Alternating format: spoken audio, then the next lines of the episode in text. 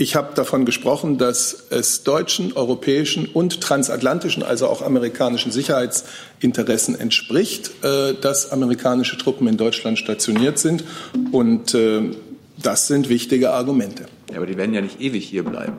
Wie lange sollen die hier bleiben? Was ist schon ewig? Liebe Kolleginnen, liebe Kollegen, herzlich willkommen zur Regierungspressekonferenz in der Bundespressekonferenz, zu denen Sie nach einer kurzen Umbauphase mit ein wenig Verspätung äh, begrüße.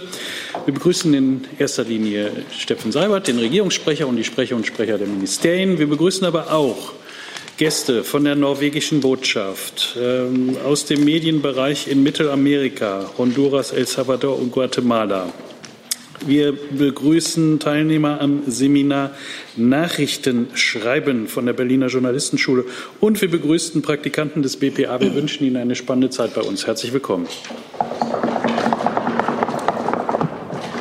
Liebe Hörer, hier sind Thilo und Tyler. Jung und Naiv gibt es ja nur durch eure Unterstützung. Hier gibt es keine Werbung, höchstens für uns selbst. Aber wie ihr uns unterstützen könnt oder sogar Produzenten werdet, erfahrt ihr in der Podcast-Beschreibung. Zum Beispiel per PayPal oder Überweisung. Und jetzt geht's weiter. Und wir starten in diese RecPK mit einem Blick ins Kabinett. Bitte schön. Ja, guten Tag auch von mir. Ich habe zwei Mitteilungen aus dem Kabinett. Zunächst einmal die Umsetzung eines weiteren Kernprojekts des Koalitionsvertrages. Der Solidaritätszuschlag soll ab dem Jahre 2021 weitgehend entfallen. Das Kabinett hat heute den Gesetzentwurf des äh, Bundesfinanzministers beschlossen. Die Inhalte sind ja weitgehend bekannt. Für 90 Prozent der heutigen Zahler soll der Soli ab 2021 in einem ersten großen Schritt vollständig entfallen. Die Freigrenze, die heutige Freigrenze liegt bei 972 Euro. Sie wird erhöht auf 16.956 Euro und auf diese Freigrenze folgt dann eine Milderungszone, damit eben nicht nach der Freigrenze der, sofort der volle Steuerbetrag, auf den vollen Steuerbetrag Soli erhoben wird. Und diese Milderungszone wird so verbessert, es gibt ja auch heute schon eine, sie wird so verbessert, dass für weitere 6,5 Prozent der Soli-Zahler dass weitere 6,5 Prozent der Soli-Zahler besser dastehen werden als heute. Im Ergebnis ab 2021 werden etwa 35,5 Millionen Bürgerinnen und Bürger mehr Geld zur Verfügung haben. Das Entlastungsvolumen in der vollen Jahreswirkung beläuft sich auf rund 11, fast 11 Milliarden Euro. Und das zweite Thema bezieht sich auf die Leitlinien deutscher Arktispolitik. Die Bundeskanzlerin war ja, wie viele von Ihnen mitbekommen haben, äh, gestern und vorgestern in Reykjavik in Island äh, zu einem bilateralen Besuch und dann auch auf Einladung des Nordischen Rates zu dessen Tagung dort. Und ich kann Ihnen sagen, dass das Thema der Arktis der Arktispolitik dort eine besonders große Rolle gespielt hat, sehr, zeit, äh, sehr zeitlich angemessen, also dass die Leitlinien deutscher Arktispolitik heute im Kabinett äh, beschlossen wurden. Es gibt da klimapolitische Aspekte, umweltpolitische Aspekte, natürlich wirtschaftliche Aspekte und natürlich auch geostrategische Aspekte. Was das Klima betrifft, erinnere ich daran, dass die Arktis sich derzeit etwa doppelt so schnell erwärmt wie der Rest der Erde. Bis Ende dieses Jahrhunderts geht man von einem Anstieg des Meeresspiegels dort um rund einen Meter bis zu einem Meter aus. Und das hat natürlich ganz unmittelbare Auswirkungen auch auf das Klima und das Wettergeschehen in Europa und in Deutschland. Deutschland muss also in der Arktispolitik auch Verantwortung übernehmen. Deshalb heute äh, die Leitlinien deutscher Arktispolitik, um eben die Grundlinien unseres Handels in dieser immer wichtiger werdenden Region darzulegen. Ich will nur einige Stichworte nennen, da wo es äh, um Rohstoffgewinnung in der Arktis äh, geht. Dort wird es vor allem, da, da, muss man darauf achten, dass es eine nachhaltige, eine umweltschonende Rohstoffgewinnung ist. Das ist ein, ein wichtiges Element unserer Leitlinien. Ebenso wichtig ist die Ausweisung von Schutzgebieten um die biologische Vielfalt zu bewahren. Und genauso wichtig natürlich ist, dass die Interessen der Bevölkerung dort äh, und auch der indigenen Bevölkerung eben angemessen berücksichtigt werden. Die Leitlinien beinhalten auch wirtschaftliche Perspektiven in der Region. Ich habe das gerade schon genannt, denn diese wirtschaftlichen Perspektiven werden ja durch künftig eisfreie Schiffspassagen und damit erreichbare Rohstofffelder vielfältiger. Äh, Und auch da gilt, dass das wirtschaftliche Potenzial der Arktis eben genutzt werden soll unter Beachtung ihrer ganz besonderen ökologischen Empfindlichkeit. Durch Territorial- und Souveränitätsansprüche kommt eben auch der Arktis eine geopolitische Aufmerksamkeit zu. Unser Ziel als Bundesregierung ist, die Arktis als eine konfliktarme Region zu erhalten. Geltende Schifffahrts- und Durchfahrtsrechte müssen bewahrt werden und gleichzeitig sind NATO und Europäische Union verstärkt in die arktische Sicherheitspolitik einzubinden. So, wir haben also diese Arktis-Leitlinien erarbeitet, um zu zeigen, wir haben da eine ganzheitliche Herangehensweise in der Arktispolitik und wir verspüren eine gemeinsame Verantwortung aller Akteure für diese ganz besonders sensible Region. Das wären meine Berichte aus dem Kabinett. Dazu Herr Jung mit einer Frage. Äh, die Kanzlerin sagte in Island, dass der Preis des Nichtstuns höher sein würde als der Preis des äh, Handelns. Hat die Bundesregierung mal ausgerechnet, wie hoch der Preis für die letzten 20 Jahre Nichtstun war? Die Prämisse Ihrer Frage muss ich zurückweisen, weil es eine solche Zeit, 20 Jahre des Nichtstuns, nicht gegeben hat. Ja, die Kanzlerin war ja schon vor 20 Jahren Umweltministerin. Da hat sie auch schon von CO2 und so weiter gewusst und die, den Einfluss auf die Atmosphäre. Seit 2005 ist sie Kanzlerin. Alle sind sich einig, selbst die Bundesregierung, äh, dass nicht genug getan wurde. Ja, das ist ja was anderes. Wie hoch war der Preis? Ich kann Ihnen das hier nicht beziffern. Die Überzeugung der Bundeskanzlerin hat sie selber gestern ausgedrückt. Jetzt, in dieser Situation, in der wir heute sind, nichts zu tun oder auch zu wenig zu tun, wird uns einen höheren Preis kosten, als wenn wir, was wir hier anstreben als Bundesregierung, am 20.09. wichtige und weitreichende, tiefgreifende Beschlüsse fassen. Das ist das, was ich Ihnen dazu sagen kann. Gibt es Fragen zu anderen Themen im Kabinett? Dann gehen wir zum Innenministerium und dem Thema Resettlement. Ja, vielen Dank. Wir äh, berichten ja gelegentlich an dieser Stelle äh, darüber, dass Deutschland äh, und die Bundesregierung in substanziellem Umfang ähm, den humanitären Verpflichtungen auch dadurch nachkommt, dass es Resettlement und humanitäre Aufnahmeprogramme von wirklich schutzbedürftigen Personen aus Drittländern durchführt. Und eine der ersten Amtshandlungen des Bundesinnenministers war es, ähm, das Engagement Deutschlands ähm, im Bereich des äh, Resettlements äh, im Rahmen des EU-Resettlements-Programms für die Jahre 2018 und 2019 äh, noch mal deutlich zu erhöhen. Zur Erinnerung, Deutschland beteiligt sich mit insgesamt 10.200 Plätzen am EU-Resettlement-Programm 2018-2019. Und in diesem Rahmen sind gestern 158 syrische Flüchtlinge aus dem Libanon nach Deutschland eingereist. Das ist der erste Flug und die erste Einreise im Rahmen des klassischen Resettlements in diesem Jahr.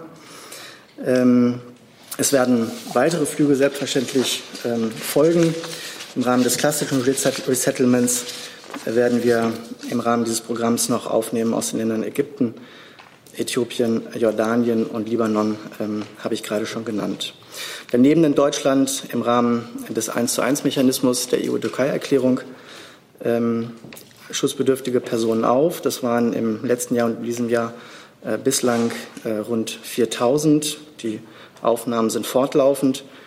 Äh, dann haben wir aufgenommen ähm, knapp 300 Personen äh, über Niger aus äh, Libyen im Rahmen des sogenannten Emergency Transit Mechanismen. 300 weitere Aufnahmen in diesem Rahmen werden folgen. Und dann haben wir auch noch das sogenannte private Sponsorenprogramm mit rund 500 Plätzen, das wir vor einigen Monaten hier auch vorgestellt haben. So viel dazu. Vielen Dank. Gibt es dazu Fragen? Herr Jung? Jetzt haben wir Mitte August. Warum ist es jetzt erst der erste Flug? Also das ähm, EU-Resettlement-Programm äh, bezieht sich auf die Jahre 2018, 2019. 2019 ist noch nicht abgelaufen. Und äh, das hängt auch damit zusammen, dass wir eine relativ späte Regierungsbildung gehabt haben und nach dieser Regierungsbildung die organisatorischen Voraussetzungen dafür geschaffen werden mussten, diese Aufnahmen durchzuführen. Das ist ein ausgesprochen komplexer äh, Prozess gemeinsam mit UNHCR das dort vor Ort in den, in den Lagern und Einrichtungen tätig ist. UNHCR stellt für uns Dossiers, die werden dann vom BAMF gesichtet, ausgewertet, dann werden Interviews durchgeführt ähm, durch unsere Behörden vor Ort und dann ähm, äh, folgt ganz am Ende dieses aufwendigen Prozesses der Transfer nach Deutschland. Das ist die Begründung dafür. Es soll ja nicht nur Flüge aus Jordanien, äh, aus Libanon geben, sondern auch aus Jordanien, Ägypten und Äthiopien. Äh, wann werden diese stattfinden, die ersten? Und können Sie uns sagen, wie viele dieses, dieses Jahr an sich noch geplant ist an Flügen? Ja, genaue Daten kann ich Ihnen nicht nennen. Das wird ähm, jetzt in den kommenden Monaten ähm, passieren.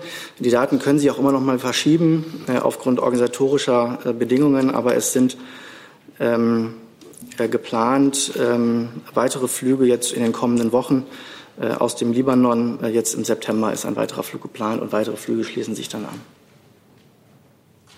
Dann habe ich schon eine ganze Menge von Themen angemeldet von Frau Timofefa, Frau Fisufa, Frau Joachim, Frau Wolfskämpf, Herrn Warwick, Herrn Jessen und Frau Klaasmann. Ähm, fangen wir in der Reihenfolge dann an. Frau Timofefa, bitte. Äh, eine Frage, Herr Broll oder Herr Seibert. Ähm, wie steht die Bundesregierung dazu, Russland 2020 zu dem Treffen von G7 einzuladen? Ja, wenn ich vielleicht anfange, man muss daran erinnern, die G7-Partner haben 2014 gemeinsam beschlossen, im G7 statt im G8-Format zu tagen. Das hatte seine Gründe in der völkerrechtswidrigen Annexion der Krim durch Russland und darin, dass Russland äh, der Destabilisierung der Ostukraine durch Separatisten politische wie militärische Unterstützung bietet. Sie wissen, wie die Lage heute ist. Beide Situationen bestehen fort, damit auch dieser Beschluss der G7-Partner. Wenn es Aussichten auf Beseitigung dieser Gründe gibt, dann kann auch über eine erneute Änderung des Gipfelformats ähm, gesprochen werden. Wir nehmen zur Kenntnis, dass der US-Präsident das Thema in Biarritz äh, aufbringen möchte. Dann wird dieses Gespräch geführt werden. Ich habe keine Ergänzung. Dann ist Frau Versova dran. Bitte schön.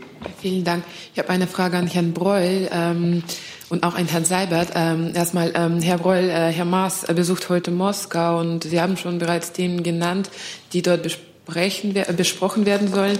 Aber ich möchte noch mal fragen, ob das Thema ähm, des Normandie-Formats äh, äh dort auch ähm, besprochen wird.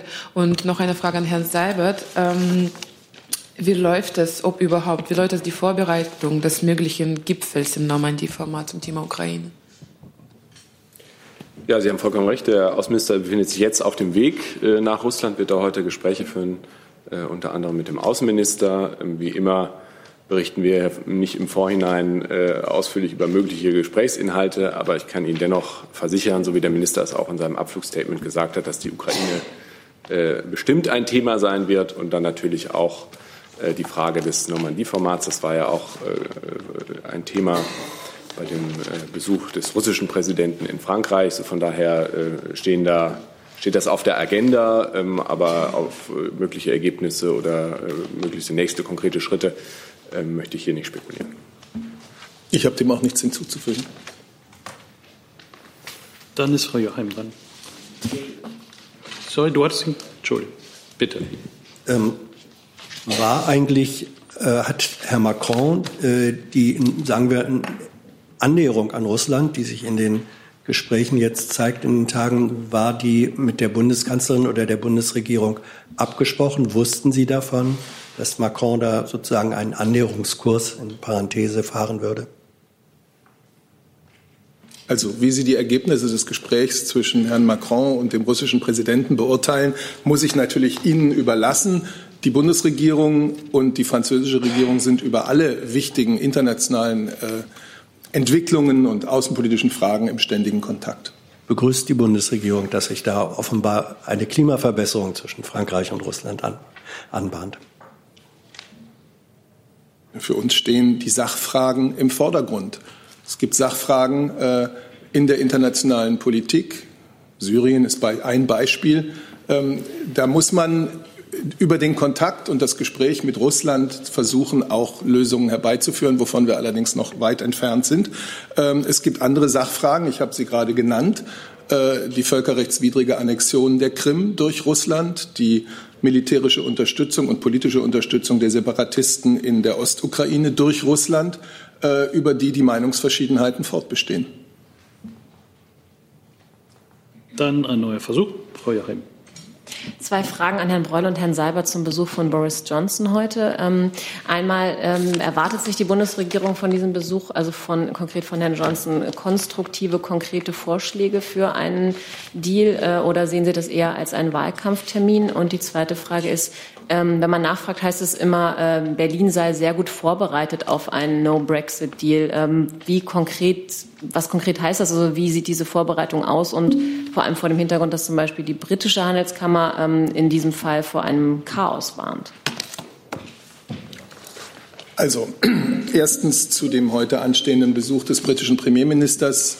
Es wird ja heute Abend eine Pressebegegnung geben, da werden Fragen gestellt werden können. Das heißt, ich will dem hier nichts vorwegnehmen. Unsere Haltung in Sachen Brexit ist hier also mal um mal ausgeführt worden. Wir haben immer gesagt, äh, ein geordneter Groß Austritt Großbritanniens aus der EU ist einem ungeordneten in jeder Hinsicht vorzuziehen. Aber wir müssen ja auch mit Realitäten leben und müssen uns auch auf mögliche Realitäten vorbereiten. Deswegen wird auch, äh, werden auch sowohl auf europäischer als auf national-deutscher Ebene äh, die notwendigen Vorbereitungen gesetzlich wie untergesetzlich auf einen ungeordneten Brexit intensiv betrieben. Es geht da um ganz viele Aspekte und äh, die Ministerien jeweils in ihrem Wirkungsbereich äh, werden diese äh, notwendigen Vorbereitungen auf einen Fall, von dem wir hoffen, dass er nicht eintritt, intensiv weiterfahren. Frau Wolfskipp. Zum Fall Lübcke eine Frage an das Bundesinnenministerium. Und zwar ist auf eine kleine Anfrage der Linken von Ihnen erklärt worden, dass es in dem Fall mittlerweile 30 Durchsuchungen gab, eben auch in Niedersachsen und Baden-Württemberg und mehr als oder 46 Waffen gefunden wurden. Können Sie dazu Einzelheiten erklären, wo, bei wem genau, welche Art von Waffen? Ja, Sie haben recht. Wir haben in der Tat auf eine kleine Anfrage ähm, darauf geantwortet, ähm, dass bei den drei Beschuldigten, gegen die äh, derzeit ein Ermittlungsverfahren im Zusammenhang mit dem äh, Mord an dem Regierungspräsidenten Lübcke geführt wird, insgesamt 46 Schusswaffen aufgefunden so, worden sind. Ähm, die werden im Moment ähm, äh, kriminaltechnisch untersucht. Es dauert noch an und auch die waffenrechtliche Einordnung ähm, im Einzelfall ist noch nicht ähm, ganz äh, abgeschlossen. Äh, es gibt äh, weitere aufgefundene Gegenstände Stände, äh, in Zusammenhang mit ähm, den Durchsuchungen, zum Beispiel China-Böller, Messer oder auch Sportbögen. Wenn Sie fragen, wo sind die genau aufgefunden worden und bei wem, dann kann ich Ihnen dazu leider keine Details nennen. Das ist Gegenstand der, der Ermittlungsverfahren bzw. des Ermittlungsverfahrens. Ähm, und deswegen können wir weitere Details dazu nicht nennen. Eine Nachfrage, stehen denn diese 30 Durchsuchungen alle im Zusammenhang mit den drei Beschuldigten? Also ich kann Ihnen sagen, dass diese auf, äh, 46 aufgefundenen Schusswaffen in der Tat in Zusammenhang mit äh, diesen drei Beschuldigten ähm, stehen. Ähm, die genaue Zahl von 30 äh, Durchsuchungen, das muss ich noch mal prüfen, das habe ich im Moment nicht präsent. Möglicherweise haben wir das in der Tat geantwortet auf die kleine Anfrage, das reiche ich Ihnen aber dann noch mal nach im Laufe der, der laufenden Pressekonferenz. Dann ist Herr Warwick dran. Warwick, RT. Oder? Sorry. Dazu, bitteschön. Äh, damit sich da nicht äh, vielleicht irgendwas Falsches festsetzt äh, in unseren Köpfen. Wenn Sie sagen, in Zusammenhang mit den drei Beschuldigten, heißt das dann mit einem der drei oder mit allen dreien?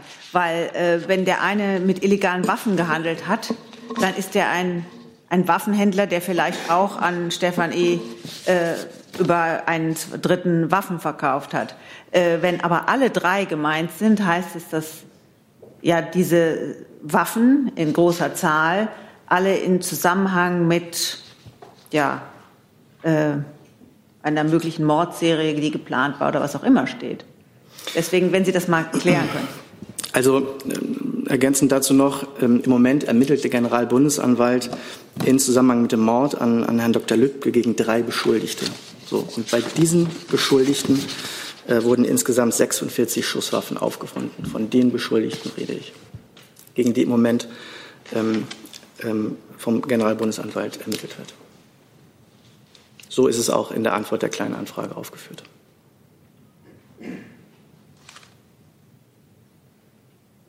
Klar?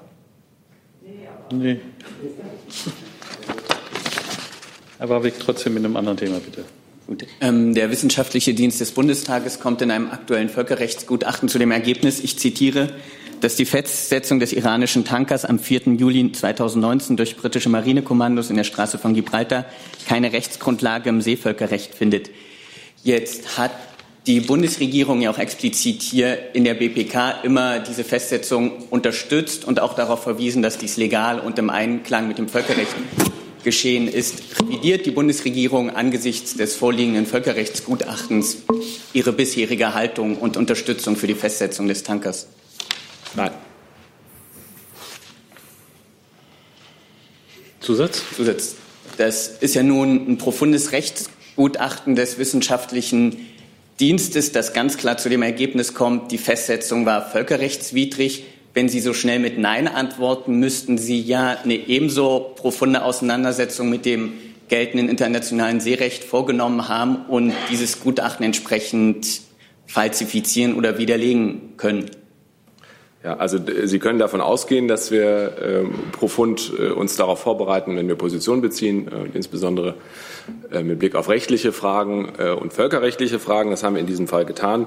Äh, wie immer ähm, möchten wir hier keine äh, akademische Debatte führen mit dem wissenschaftlichen Dienst über ähm, Auslegungsfragen und äh, die Gutachten an sich. Äh, wir haben das zur Kenntnis genommen. Äh, wir haben äh, unsere Position hier klar dargestellt. Wir haben vollstes Vertrauen in den Rechtsstaat Gibraltar, der äh, EU-Sanktionen anwendet. Äh, und genau das ist unsere Position und daran hat sich durch das Gutachten nichts geändert. Dazu, Herr Jung?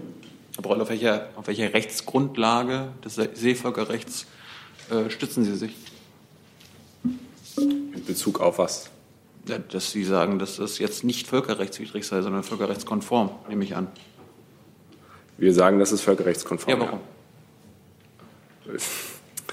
Herr Jung, ich möchte mit Ihnen hier keine völkerrechtliche Debatte führen. Sie können das gerne äh, nachreichen, wenn Sie wollen. Wir können uns gerne darüber nochmal äh, unterhalten. Ich hätte Ihnen vielleicht auch äh, abseits dieser Pressekonferenz, äh, könnte ich Ihnen ein paar Recherchehinweise geben. Wir möchten gerne öffentlich von Ihnen hören, warum das laut der Bundesregierung nicht völkerrechtswidrig ist, wenn Wie, Sie das so sagen. Ähm, ich hab's, äh, letztlich stellen Sie die gleiche Frage nochmal. Äh, und wir haben hier, äh, und wir tun gut daran, äh, immer wieder abgelehnt, dass wir hier öffentliche Debatten führen über wissenschaftliche Gutachten des Bundestages, die zu einer Einschätzung kommen. Wir kommen zu einer anderen Einschätzung.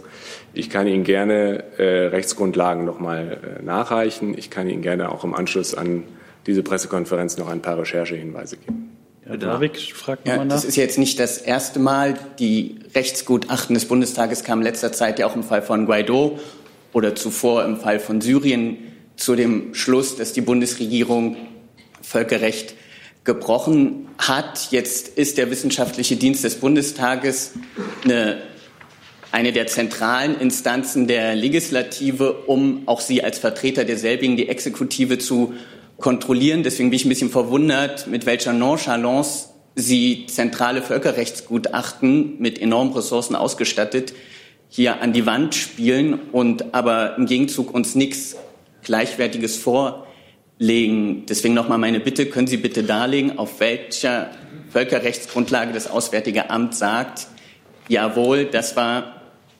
entgegen der Einschätzung der Völkerrechtler des Bundestages sehr wohl völkerrechtlich abgesichert. ich will nur, wenn ich darf, ganz Bitte. kurz einen Hinweis zu, äh, zur Gewaltenteilung in Deutschland. Die Bundesregierung wird kontrolliert vom Deutschen Bundestag, vom Parlament, nicht von dessen wissenschaftlichem Dienst.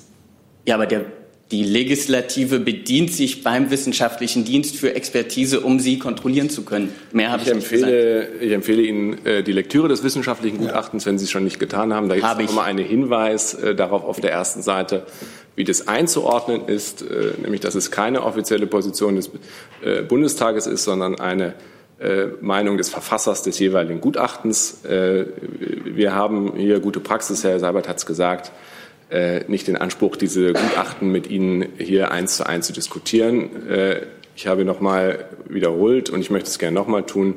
Das ist letztlich eine Frage des Rechtsstaats in Gibraltar, der eine EU-Verordnung in der Sanktionsgebung umsetzt. Äh, wir haben keinerlei Veranlassung, äh, Zweifel an der Rechtsmäßigkeit des Vorgehens von Gibraltar zu haben.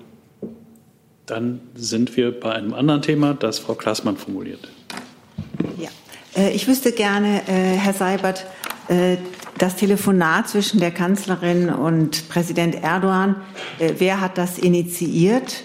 Ähm, und wie beurteilt die Bundesregierung die Absetzung der Bürgermeister in der Türkei? Und dann, vielleicht ging es ja auch um ein anderes Thema, Herr Breul. Ich wüsste gerne, ob Sie inzwischen weitergekommen sind bei der Verifizierung von Berichten über erzwungene Rückführung aus der Türkei nach Syrien? Zu Telefonaten kommt es immer dann, wenn zwei Seiten, die Bundeskanzlerin und die andere Seite, sich verabreden zu telefonieren. Und so war es natürlich auch diesmal. Die Themen des Telefonats gestern Abend mit dem türkischen Staatspräsidenten waren im Wesentlichen die Konflikte in Syrien und in Libyen. Darüber hinaus kann ich Ihnen, das sind ja immer vertrauliche Gespräche, hier keine Angaben machen. Ich habe keinen neuen Stand für Sie. Und die Bürgermeister, die Abgesetzten?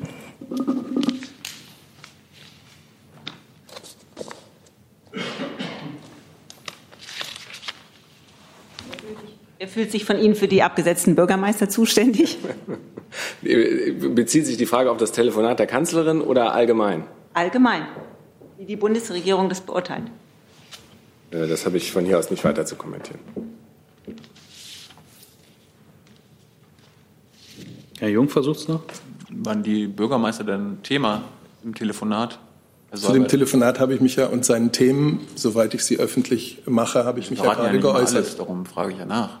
Und Herr Breuer, können Sie uns die aktuellen deutschen Gefangenen, also die Zahl an deutschen Gefangenen in der Türkei nennen? Vielleicht sogar politische Gefangene? Habe ich äh, nicht dabei, aber reiche ich Ihnen gerne nach. Herr Seibert? Ich habe zu dem Telefonat alles gesagt. Also hat die Kanzlerin nicht über die Bürgermeisterabsetzungen gesprochen. Dann kommen wir noch mal kurz zum Fall Lübcke zurück. Bitte schön. Ja, vielen Dank. Sie hatten ja eben gefragt nach der Anzahl der Durchsuchungen. Ähm, ich kann es bestätigen, dass es äh, in Zusammenhang mit den Ermittlungen an dem Mord von Herrn Dr. Lübcke insgesamt bislang 21 äh, Durchsuchungen nach äh, entsprechenden ermittlungsrichterlichen Anordnungen gegeben hat und weitere neun Durchsuchungen erfolgten mit Zustimmung der Betroffenen. Äh, die Maßnahmen wurden im Zeitraum vom 8. Juni bis 19. Juli 2019 vollzogen und die Durchsuchungsobjekte befanden sich in den Ländern Hessen, NRW, Niedersachsen und Baden-Württemberg. Also diese Zahl 30, die Sie, glaube ich, genannt haben, äh, eben die ist zutreffend. Dazu keine neuen Fragen. Ähm, wir wechseln dann zu Herrn Jessen. Frage ans Verkehrsministerium gibt ein Urteil des Landgerichts Düsseldorf, äh, demzufolge auch die VW-Software-Updates bei Dieseln manipuliert worden seien. Äh, wie bewertet äh, das Verkehrsministerium dieses Urteil, das ja weitreichende Konsequenzen hätte? Da kann ich gerade noch nichts zu sagen, würde ich aber gegebenenfalls nachreichen. Ja zu den Konsequenzen, um da die Richtung äh, anzudeuten, würde unter anderem ähm, gehören, dass in dem Fall sämtliche Verjährungsfristen, die es äh, zuvor in der Diskussion waren, bei der primären die oder aus der primären Manipulation abgeleitet waren, wenn auch jetzt das Update ähm, als manipuliert bewertet wird, wäre jegliche äh, Verjährungsfristdiskussion damit ähm, auch obsolet geworden. Das ist sozusagen die Richtung, wo die Dimension ist. Aber es wäre schön, wenn Sie nachreichen können. Dann sind wir bei einem anderen Thema, das Herr Rittich formuliert.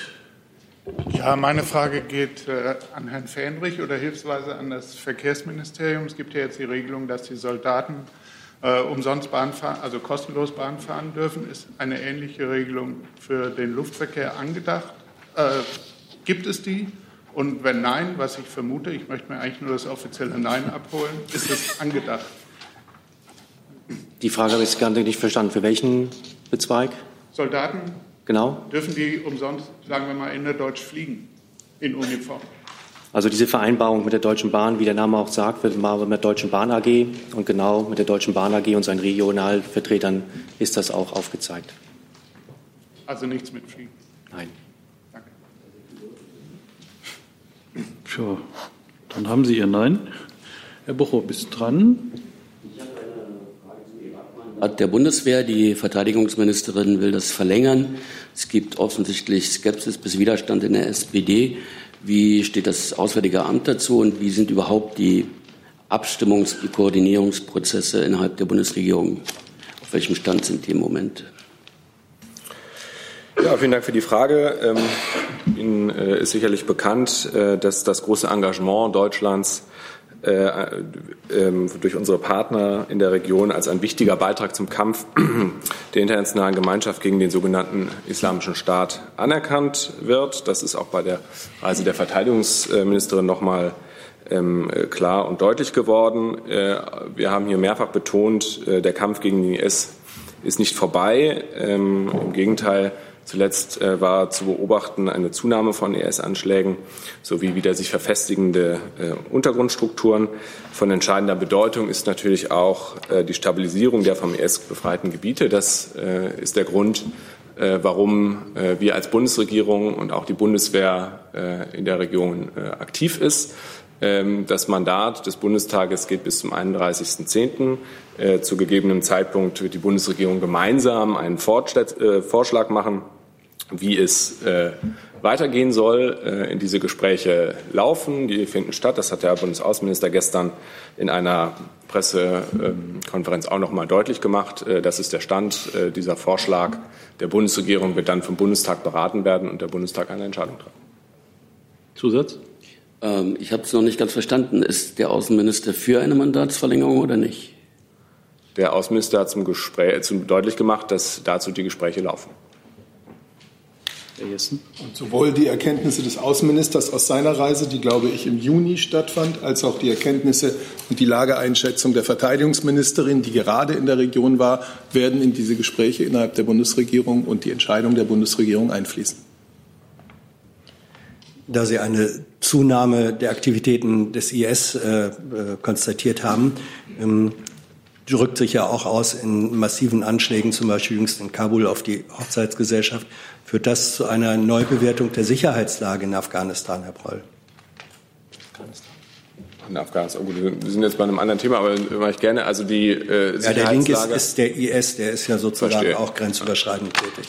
Also die äh, Sicherheitslage in Afghanistan äh, bewerten wir laufend, äh, nach, äh, also tagtäglich äh, gemeinsam ähm, natürlich mit dem Verteidigungsministerium und anderen Akteuren der Bundesregierung. Also von daher natürlich spielt das eine Rolle. Aber es gibt noch keine Neuformulierung, dass Sie sagen, ähm, es ist jetzt sozusagen höheres Risiko oder so. Das gibt es noch nicht. Nein. Wir kommen wieder dazu. Ja. Bitte. Herr Fenrich, könnten Sie uns aktuelle Zahlen nennen äh, der letzten vier Wochen und des gesamten Jahres bisher, wie viele Tankflug, Tankflugeinsätze es äh, gab von deutscher Seite und äh, wie viele Aufklärungsflüge? Ja, die Zahlen gibt es und ich möchte Sie einfach bitten, da die Stelle anzurufen bzw. auch hinzuschreiben, die Stelle hinzuschreiben, bevor wir täglich äh, diese Flüge zählen. Gibt es eine Pressestelle im Einsatzführungskommando, die sämtliche Einsätze der Bundeswehr dort. Die haben Sie uns immer hier genannt. Warum jetzt nicht mehr? Also ich habe die letzten anderthalb Jahre hier keine Zahlen genannt. Natürlich. Und ich könnte sie jetzt nachreichen. Ich möchte aber nur, dass wir nicht dazu kommen, über Ecke und Bande zu spielen, sondern einfach versuchen, dort, wo die Zahlen auch aktuell und frisch erhoben werden, sich einfach dort ein aktuelles Bild zu holen. Entschuldigung, aber wenn Sie Ihr Mandat verlängern wollen, dann müssen Sie uns doch auch sagen können, was aktuell passiert dort. Kann ich sicherlich tun. Ich werde es auch versuchen. Ich möchte Sie nur darauf hinweisen, dass es Stellen gibt, wo es aktuell und ohne Zeitverzug diese gibt. Dann kehren wir wieder zu Frau Joachim und einem anderen Thema. Genau. Nochmal eine Frage an Herrn Breul und Herrn Seibert. Ähm, der äh, US-Botschafter in Deutschland, Richard Grinnell, hat ja vor kurzem ähm, der gilt ja sozusagen auch in gewisser Weise als Sprachrohr von Herrn Trump, hat äh, vor kurzem gefordert ähm, oder damit gedroht, Teile der US-Truppen aus Deutschland äh, abzuziehen ähm, und sie nach Polen zu verlegen. Ähm, jetzt ist seit heute durch die Antwort der Bundesregierung auf eine kleine Anfrage der Linken ähm, klar, dass äh, sich die Bundesregierung auch mit äh, erheblichen äh, an den Kosten äh, der US-Truppen ähm, der Stationierung hier beteiligt mit einem hohen dreistelligen Millionenbetrag. Ähm, wie, äh, wie reagiert die Bundesregierung denn äh, mit Blick darauf auch auf diese Drohung und was würde ein Teilabzug der US-Truppen für Deutschland bedeuten? Ja, ich will nur ganz grundsätzlich sagen, die Tatsache, dass US-Truppen in Deutschland stationiert sind, ist ein, deutlicher, ein deutliches Zeichen, ein sichtbares Zeichen unserer engen Sicherheitspartnerschaft mit den Vereinigten Staaten von Amerika. Diese US-Truppen sind hier willkommen, sie sind gut integriert und ihre Stationierung dient sowohl unseren deutschen, europäischen als auch den amerikanischen Sicherheitsinteressen. Ja, also ich kann vielleicht nur ähm, kurz ähm, einordnen, äh, die Zahlen, die da kursieren, äh, die sind äh, im Übrigen äh, nicht neu und auch keine Geheiminformation. Es ist grundsätzlich so, dass die Frage der Kostenverteilung für die Verteidigungskosten ausländischer in Deutschland stationierter Truppen im NATO-Truppenstatut geregelt ist und im Zusatzabkommen zum NATO-Truppenstatut. Demnach tragen die ausländischen Streitkräfte die Kosten für die Stationierung ihrer Truppen in Deutschland grundsätzlich selbst. Dazu gehören äh, sowas wie Dienstbezüge, Kosten für Unterbringung und Versorgung. Deutschland trägt, wie andere NATO-Staaten auch, in denen fremde Streitkräfte stationiert sind, lediglich bestimmte Verteidigungskosten. Ähm, für die genauen Zahlen sind dann die Kollegen vom, vom BMF äh, auskunftsfähig. Ich will jetzt, wollte das sozusagen noch mal einordnen, das ist jetzt nichts Außergewöhnliches, das ist auch nichts Deutschland-US-spezifisches, sondern das ist das NATO-Truppenstatut, was hier angewendet wird. Herr Warwick? Herr Seibert, Sie haben noch mal betont, dass die US-Truppen in Deutschland gut integriert sind. Woran machen Sie denn diese gute Integration fest? An dem guten Verhältnis, an dem guten Verhältnis zwischen den Gastkommunen, äh, also den, den gastgebenden Kommunen und den amerikanischen Streitkräften dort. Noch eine Nachfrage. Aber US-Truppen sind kaserniert, ihre Kinder gehen in Schulen, in die kein deutsches Kind gehen kann. Also es sind geschlossene Infrastrukturen. Deswegen einfach nur sagen, gutes Verhältnis, das lässt sich ja nicht messen. Sie müssen bei so einer Aussage, werden, das werden Sie irgendwie empirisch belegen können, die gute Integration. Sprechen Sie mit den Bürgermeistern und Bürgermeisterinnen der Kommunen, in denen oder in deren Nähe amerikanische Streitkräfte sind. Und dann werden sie Ihnen sagen, was Sie an, diesem, äh, an dieser Stationierung haben. Herr Jung.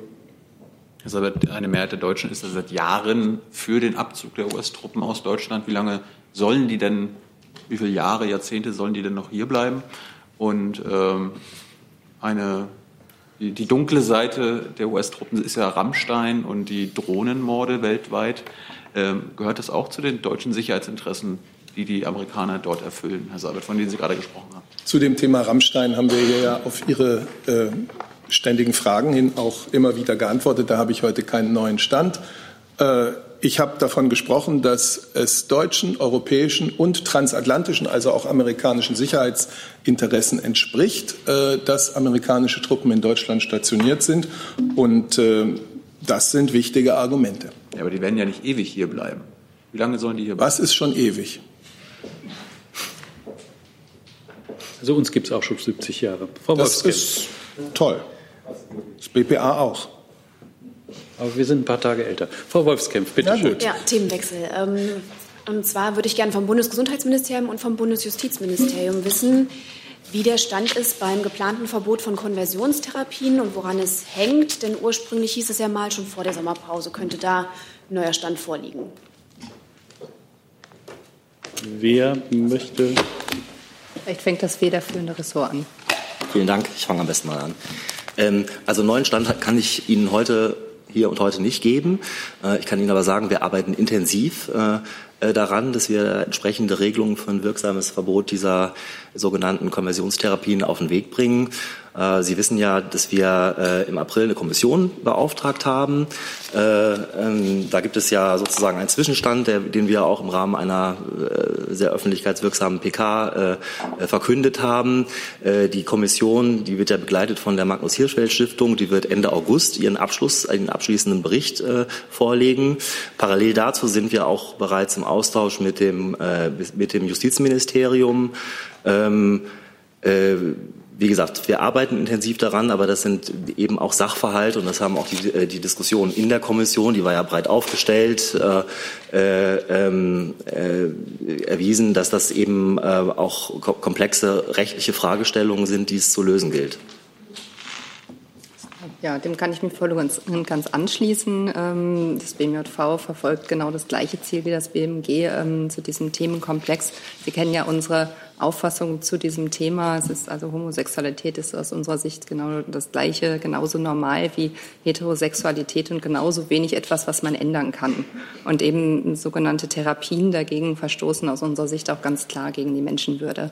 Wir sind in der Tat mit dem Gesundheitsministerium im Gespräch darüber, eben ähm, um zu prüfen, wie hier eine Regelung aussehen kann. Dabei geht es halt ganz vorrangig um die Frage, welches das richtige oder das geeignete Rechtsgebiet ähm, ist zu denken. Man könnte da denken zum Beispiel an das Berufsrecht der Therapeuten, das wäre Federführung des Gesundheitsministeriums oder äh, gegebenenfalls Strafrecht, das wäre die Federführung des BMJV.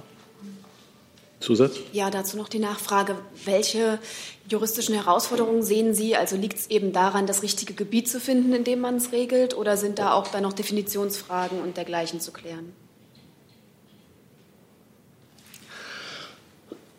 Wollen Sie sich dazu einlassen? Ja, also wie gesagt, das ist äh, eine ganze Bandbreite an juristischen Fragestellungen. Es muss, äh, ähm, äh, es gibt ja sozusagen einen breiten gesellschaftlichen politischen Konsens, dass die, äh, diese Therapien äh, künftig verboten werden sollen. Ähm, die Frage aber, wie man das rechtlich regelt, auch dass sozusagen die Regelungen äh, hinreichend klar, präzise, also auch im Hinblick davon der Abgrenzung sind, das ist eben sozusagen der neuralgische Punkt und da muss man sehr sorgfältig eben schauen, äh, äh, wo, in welchem Rechtsgebiet und wie man das konkret regelt. Dass es dann sozusagen auch in der Praxis konkret ähm, äh, Anwendung findet und für die Betroffenen dann auch entsprechend äh, äh, ähm, äh, da die ähm, äh, Erleichterung gibt, die, äh, die da auch zugesagt ist. Dann kommen wir zum neuen Thema mit Frau Klaßmann. Ich wüsste gerne vom Innenministerium, ob äh, man schon sagen kann, in welcher Größenordnung Deutschland von diesem Open Arms Schiff Menschen aufnehmen wird. Ja, ähm, die Bundesregierung hat ja bereits am, am 9. August dieses Jahres ähm, in Aussicht gestellt, Personen von dem Schiff Open Arms aufzunehmen. Ähm, und diese Zusage gilt selbstverständlich weiter. Ähm, nun sind letzte Nacht äh, die 83 verbliebenen Personen auf diesem Schiff ausgeschifft worden. Ähm, die Verteilung wird jetzt äh, organisiert werden. Ich kann Ihnen noch keine genaue Zahl nennen. Wenn wir sie haben, dann nenne ich sie Ihnen gerne. Aber zum jetzigen Zeitpunkt kann ich Ihnen noch keine Zahl nennen.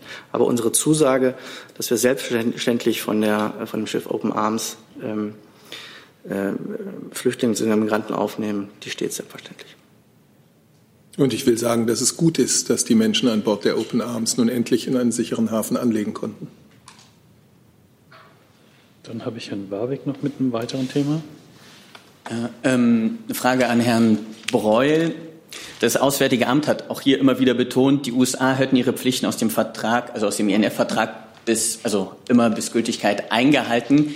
Jetzt haben die US-Amerikaner ja am Sonntag eine bodengestützten Marschflugkörper getestet, erfolgreich getestet mit über 500 Kilometer Reichweite, abgeschossen von dem MK-41-System, was auch in Polen und in Rumänien stationiert ist. Das war ein Vorwurf, den Russland immer erhoben hatte, den haben die Amerikaner dementiert. Jetzt ist klar, davon werden tatsächlich oder können Marschflugkörper abgeschossen werden. Bleibt denn die Bundesregierung angesichts dieses Marschflugkörpertests am letzten Sonntag bei ihrer Einschätzung Schätzung, dass die USA immer den INF-Vertrag eingehalten haben? Ja, also äh, zunächst mal würde ich mir die Einordnung, so wie Sie sie in Ihrer Frage vorgenommen haben, äh, insbesondere mit Blick auf äh, in Rumänien äh, stationierte Systeme, nicht zu eigen machen. Ähm, wir haben Kenntnis äh, über den Test eines Marschflugkörpers durch die USA. Äh, eine Entscheidung, solche konventionellen Systeme zu entwickeln und zu testen, ist eine nationale Entscheidung der USA. Die US-Regierung hat schriftlich wie mündlich wiederholt klargestellt, dass es sich hierbei um konventionelle Systeme handelt, nicht um nukleare. Der ENF-Vertrag, den es ja leider nicht mehr gibt, ähm, hat solche Forschungs- und Entwicklungsarbeiten an Marschflugkörpern erlaubt, nicht jedoch Flugtests. Daher hatten die bis USA bisher keine Tests unternommen, solange die Kündigung nicht äh, wirksam geworden ist. Ähm, und äh, schon im Dezember 2017, also Stichwort Transparenz, äh, auch da unterscheiden sich die Amerikaner von anderen äh, Staaten, haben die USA angekündigt, eigene konventionelle Systeme im Mittelstreckenbereich zu entwickeln, sollte Russland nicht in die Vertragstreue Treue zurückkehren, was ja leider nicht stattgefunden hat. eine Nachfrage noch. Das heißt, Sie argumentieren, dass der INF-Vertrag die Entwicklung von Marschflugkörpern, bodengestützten Marschflugkörpern über 500 Kilometer erlaubt hätte oder erlaubt hat. Die Forschung und Entwicklungsarbeit war im, im F-Vertrag erlaubt, ja. Können Sie mir das bitte nachreichen, diese Stelle? Die Besorgung können wir gerne machen, klar. Danke. Dann äh, habe ich von Frau Klaasmann noch eine Wortmeldung. Gibt es weitere Themen, die wir ansprechen müssen heute? Äh, dann kommen wir danach noch mal zu Herrn Warwick und kommen dann zum Schluss. Bitte schön, Frau Klaasmann. Eine Frage an das Verkehrsministerium. Äh, aus der Antwort der Regierung auf eine kleine Anfrage geht hervor, dass im Juni mehr als die Hälfte aller eingesetzten ICEs technische Defekte und Einschränkungen hatte, also zum Beispiel die Reservierungsanzeige funktionierte nicht, die Steckdosen. Ähm, ist das aus Ihrer Sicht ein befriedigender Zustand? Wer trägt die Schuld und was kann man dagegen eventuell unternehmen?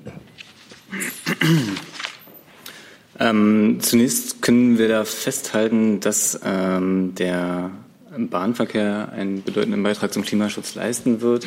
Deshalb äh, kommt er eben auch in diesem Haushalt sehr groß vor. Das heißt, ähm, der Minister hat äh, das Bündnis Starke Schiene ins Leben gerufen. Das heißt, wir steuern da an verschiedenen äh, Stellschrauben nach, um eben den Bahnverkehr attraktiver zu machen. Das heißt, wir investieren sehr großflächig in die Bahn, um eben auch Unzulänglichkeiten wie diese nachzubessern. Ist das denn ein befriedigender oder ein unbefriedigender Zustand? Also die, die Einschätzung, die können Sie ja trotzdem mitliefern. Naja, wie ich schon gesagt habe, wollen wir die Bahn attraktiver machen. Äh, darum investieren wir massiv da rein und äh, mehr gibt es an dieser Stelle nicht zu ergänzen. So viel dazu. Herr Broll hat noch etwas. Ja, ich hab, kann zwei Dinge noch nachreichen. Einmal ähm, zur Frage der Bürgermeister in der Türkei möchte ich verweisen, dass die EU ähm, und wir natürlich als ihr Mitgliedsland diese Position teilen, sich geäußert hat am 19.08.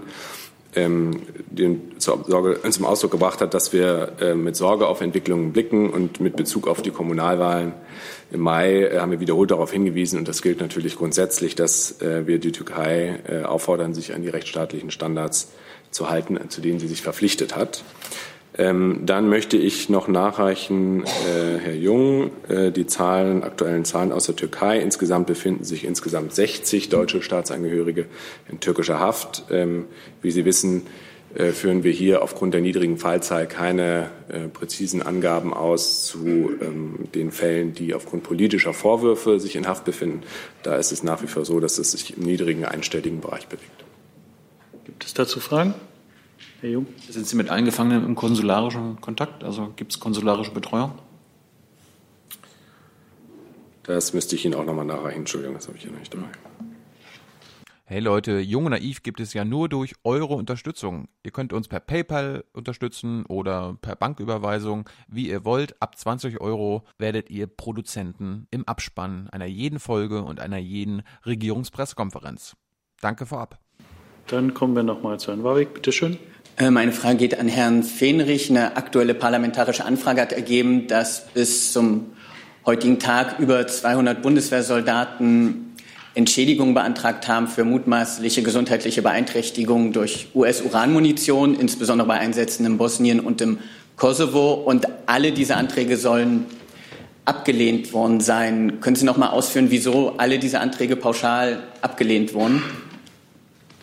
Diese parlamentarische Anfrage, wenn sie dann raus ist, sagt mir aktuell nichts und äh, ich werde das entsprechend nachreichen. Gut. Dann sind wir noch nicht ganz am Ende, denn erst kriegt das Umweltministerium noch mal das Wort. Ich möchte mich heute bei Ihnen verabschieden. Das war heute meine letzte Regierungspressekonferenz. Ich werde mich künftig äh, wieder der Juristerei zuwenden. Gehen möchte ich nicht, ohne mich zu bedanken. Einmal bei Ihnen für all Ihre kritischen Fragen bei den Pressestellen der anderen Ressorts für die stets kollegiale Zusammenarbeit, die mir viel Freude bereitet hat. Danke möchte ich auch sagen an das Team, in dem ich gearbeitet habe, all meine lieben und wunderbaren Kolleginnen und Kollegen beim Bundesumweltministerium. Und danke möchte ich auch sagen ähm, der Bundespressekonferenz für die stete Gastgeberschaft hier. Machen Sie es gut. Wir wünschen Ihnen noch alles Gute und man weiß ja nie, wann man sich mal wieder sieht, in welcher Funktion. Bitte.